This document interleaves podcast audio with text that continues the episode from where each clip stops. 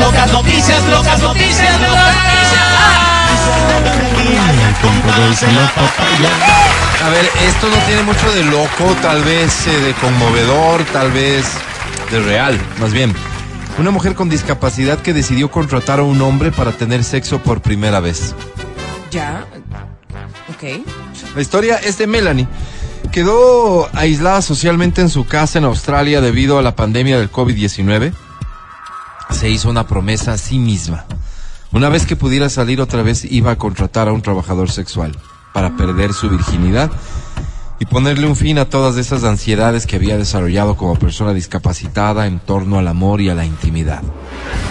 Quien primero le sugirió la idea fue Tracy, la trabajadora social de Melanie. Cuando estaban viviendo juntas en aislamiento, Tracy le dio a Melanie un masaje. Nadie había tocado a Melanie antes en una manera no médica. Y a sus 43 años de edad se dio cuenta de que era algo que le había agradado y que quería más.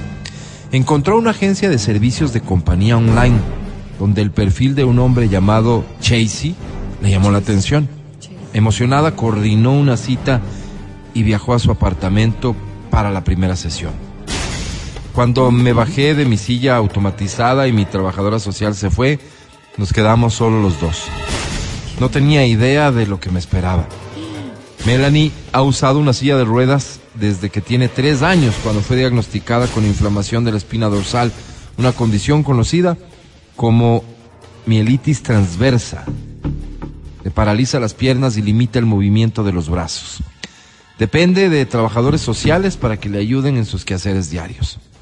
Cuando Melanie llegó al lugar de Chasey, empezó a entender la magnitud de la situación. Sabía que tenía escaso conocimiento sexual y me sentí completamente abrumada con el experto que estaba parada frente a mí.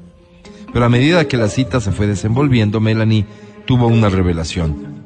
Yo soy un experta en discapacidad y Chasey no tenía idea de eso. Terminamos riéndonos de la ignorancia e inocencia del otro. Dos horas después éramos amiguísimos. El costo del servicio por hora es de unos 270. Melanie y Chasey llevan viéndose desde enero, pero no es simplemente para sexo. Además de ofrecer sus habilidades como trabajador sexual, también ha estado consultando con un asesor de relaciones para ver cómo puede apoyar a Melanie, a ayudarla a desarrollar futuras amistades románticas con otras personas. ¿Qué tal? Loco. Bien. Qué linda Súper historia. bien, súper bien. Oye, hace un tiempo la Vero nos contó el nombre que tienen estas personas que asisten a las personas que tienen discapacidad en sus necesidades Ah, tienen- O a sexuales. los adultos mayores era que hablábamos, ¿te Sí, acuerdas? sí, sí. Entonces, claro, eh, qué trabajo, ¿no? Qué trabajo tan, tan noble, te puedo decir yo.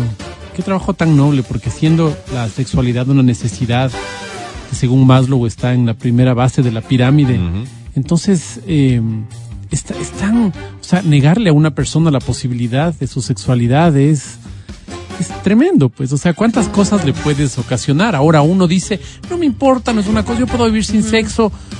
Si tal vez voluntariamente se pueda, ¿no? Pero si te toca, entonces eh, me parece muy bonito el trabajo que estas personas desarrollan. Alguna vez me invitaron a mí a, a apoyar a las personas que estaban en San Fra- los franciscanos, a las personas eh, eh, menesterosas. Entonces la, la idea era ir, eh, recogerles, bañarles, cambiarles por ropita limpia, cortarles el pelo, las uñas. No pude, no pude hacerlo. Y me sentí tan mal que dije, no puedo, no puedo hacerlo. Tengo una, una, una tara ahí en mi cabeza. Y un amigo me dijo, Claro, ¿sabes no es qué? No todos. todos pueden. Claro, No, no es para todos. O sea, haz lo que tú puedas. Claro. ¿Para qué fuiste hecho tú? Tú fuiste hecho para esto. Entonces, hazlo. Hazlo, hazlo con Haces muchísimo amor. Bien, claro, Exacto. cuando lo- exacto. gusta. Bueno, Entonces, más o menos. Me pongo a pensar en este sí, momento en las personas que tienen que hacer esa, esa, o, que, o que, que lo hacen además con mucho amor, ¿no? A Qué bonito. Fíjate que es justamente lo que creo yo que hay que intentar separar, romantizar esto versus verlo como un tema estrictamente profesional. Esto último que acabo de decir. Em, el sexo servicio está mal visto. No me van a decir que no. El sexo servicio está mal visto. O sea, está Sí, mal visto que, una persona pague para dinero tener fácil, sexo. así, siempre lo han catalogado como eso. Está mal visto para quien cobra como para quien paga. Sí, Claro. sí, sí, Está mal claro. visto para quien busca. Ah, cochino, cochina.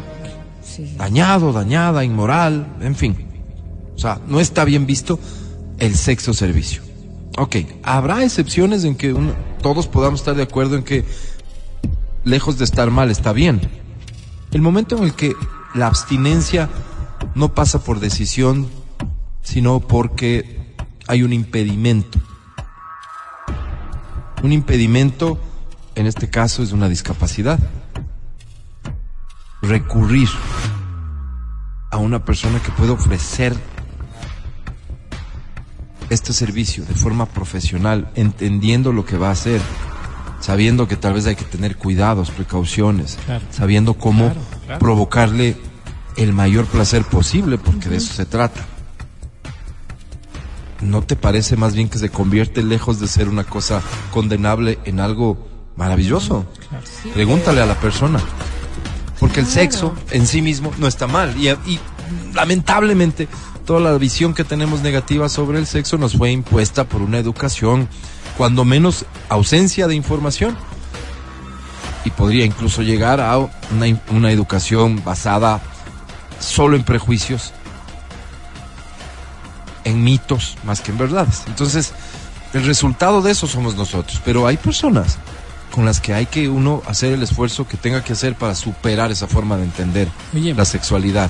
Y de ahí lo único que quería decir es, si existe una persona que ofrezca este tipo de servicios para personas con discapacidad, cualquier tipo de discapacidad, o adultos mayores, encontrando esos dos como mercados, digamos, si hay alguien y cree que podemos servir de algo para difundir sus servicios, yo creo que estamos haciéndole un bien a un montón de gente. Claro. Déjame saber, Sí, por sí. favor. Déjame saber si ves pertinente, porque probablemente la divulgación de cualquier dato de contacto pueda significar un, un, un Un perjuicio, riesgo. un riesgo al menos. Eh, eh, pero si no ves así y crees que podemos ayudar, tanto ayudarte a ti para que puedas seguir ofreciendo tus servicios, pero sobre todo a las personas que tal vez no saben a quién acudir, cómo buscar, Claro, etcétera. claro. Déjanos saber, estaríamos encantados de poder ofrecer esto.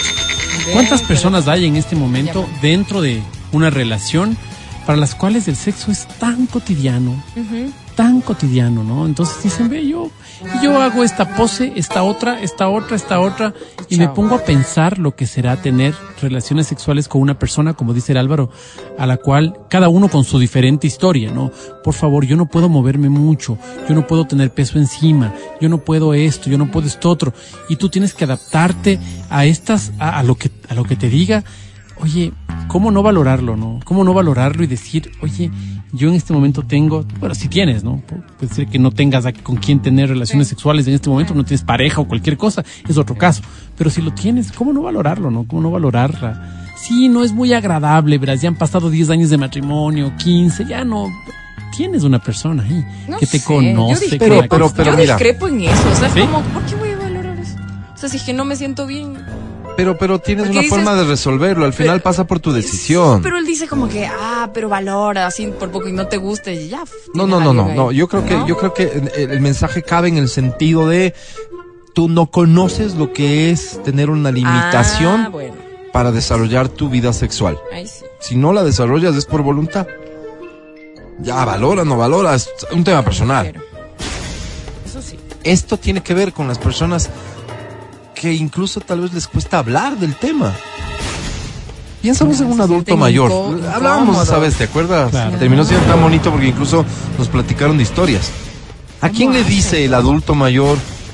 No se diga la señora adulto mayor. Y digo no se diga porque, una vez más, A, la- a los si no nosotros tenemos una concepción machista de un montón de cosas, imagínate nuestros abuelos, Claro. nuestros padres ancianos. Claro. Por favor. Claro. ¿A quién y con qué confianza le van a decir, oye, ¿sabes qué quisiera?